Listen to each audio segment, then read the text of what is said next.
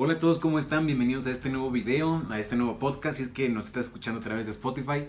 Y te recuerdo que en Spotify y también en YouTube están todos los devocionales de la campaña Revolución Fundamental de la Magna Unión de Jóvenes. Mi nombre es Josué Lugo y hoy es el día 21 de esta campaña y el tema es luchando contra los contrarrevolucionarios. Luchando contra los contrarrevolucionarios día 21. Así que vamos a orar. Señor, gracias por este día, gracias porque nos permites estar en este tiempo de reflexión todos juntos como hermanos, como tus hijos, Señor. Gracias porque nos amas. Te pedimos que hoy nos hables a nuestro corazón, transformes nuestra vida, Señor, y nos hagas diferentes. En el nombre de Jesús, amén. Durante esta campaña hemos podido entender, hemos estudiado que cada uno de nosotros ha sido llamado personalmente por Jesús para unirnos a esta gran revolución, a esta urgente revolución fundamental a lo largo de toda, toda la humanidad. Y en la Biblia se narra cómo fue que Jesús, junto con los doce discípulos que escogió para ser los más cercanos a Él, iniciaron y llevaron a cabo esta revolución. Pero podemos afirmar que no fue fácil. Para nadie fue fácil esta, este proceso de cambio.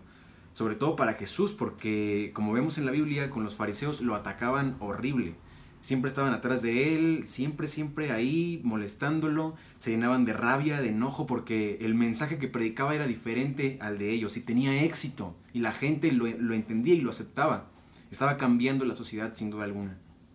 Y para estas personas, eh, una vez Jesús contó la siguiente parábola, que está en el libro de Lucas capítulo 5 versículos del 36 al 39, y dice así. Luego Jesús les dio la siguiente ilustración. Nadie quita un pedazo de tela de una prenda nueva y la usa para remendar una prenda vieja, pues la prenda nueva se arruinaría y el remedio nuevo no haría juego con la prenda nueva, con la prenda vieja, perdón.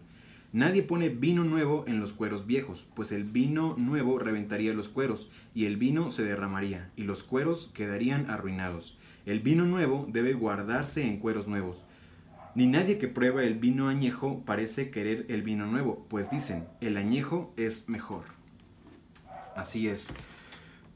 Como ya hemos escuchado, una revolución fundamental es un giro radical, un cambio total, giro radical justo como dice una de mis canciones, y no es un giro así de 360 donde llegas al mismo lugar, no, es un giro de 180 donde toda tu realidad es completamente diferente. Y esto solo se da a partir de que aceptamos a Cristo como nuestro Salvador personal, una decisión nuestra totalmente que Jesús nos ofrece. Y creo que como jóvenes y como adultos también, en esta generación que nos está tocando vivir, es necesario un cambio en nuestra vida. No podemos quedarnos en el mismo lugar haciendo las mismas cosas todo el tiempo. Nuestro mundo cambia y por tanto nosotros también tenemos que encontrar nuevas y mejores formas de participar activamente en la revolución fundamental que Cristo nos ha llamado a hacer. Esforcémonos por ser diferentes, por cambiar, por ser actuales y relevantes para las personas de esta sociedad, de esta generación, ser significativos a sus vidas. Y llevemos de una manera fresca, actual, el verdadero evangelio de Cristo que salva vidas. Y lo mejor de todo esto es que no estamos solos en esta lucha contra la contrarrevolución, sino que Cristo mismo pasó por ella y nos lo recuerda, nos dice que Él está con nosotros en Mateo 28, versículo 20, la nueva traducción viviente dice, y tengan por seguro esto, que yo estoy con ustedes siempre, hasta el fin del mundo. Cristo nunca nos va a dejar en esta lucha, siempre está ahí al lado de nosotros, peleando con nosotros y por nosotros. Ahora somos parte de su revolución fundamental y no podemos olvidar que Jesús va al frente de nuestro batallón. Así que, joven, amigo, hermano que nos estás escuchando, te invito a que luchemos con fe, con decisión, con dedicación para continuar por esta misión que Cristo nos ha mandado hacer en toda la tierra, la gran comisión. Y no tengamos miedo porque Él está con nosotros. Vamos a orar. Gracias Dios por este tiempo de reflexión que nos has dado. Gracias porque nos permites, eh, nos permites estudiar tu palabra, Señor. Te pedimos que nos ayudes a ser diferentes, a ser radicales a cambiar el mundo, Señor, como tú quieres. Danos la visión que tú tienes para la iglesia y para este mundo, Señor. Te lo pedimos en el nombre de Jesús. Amén. Que Dios les bendiga.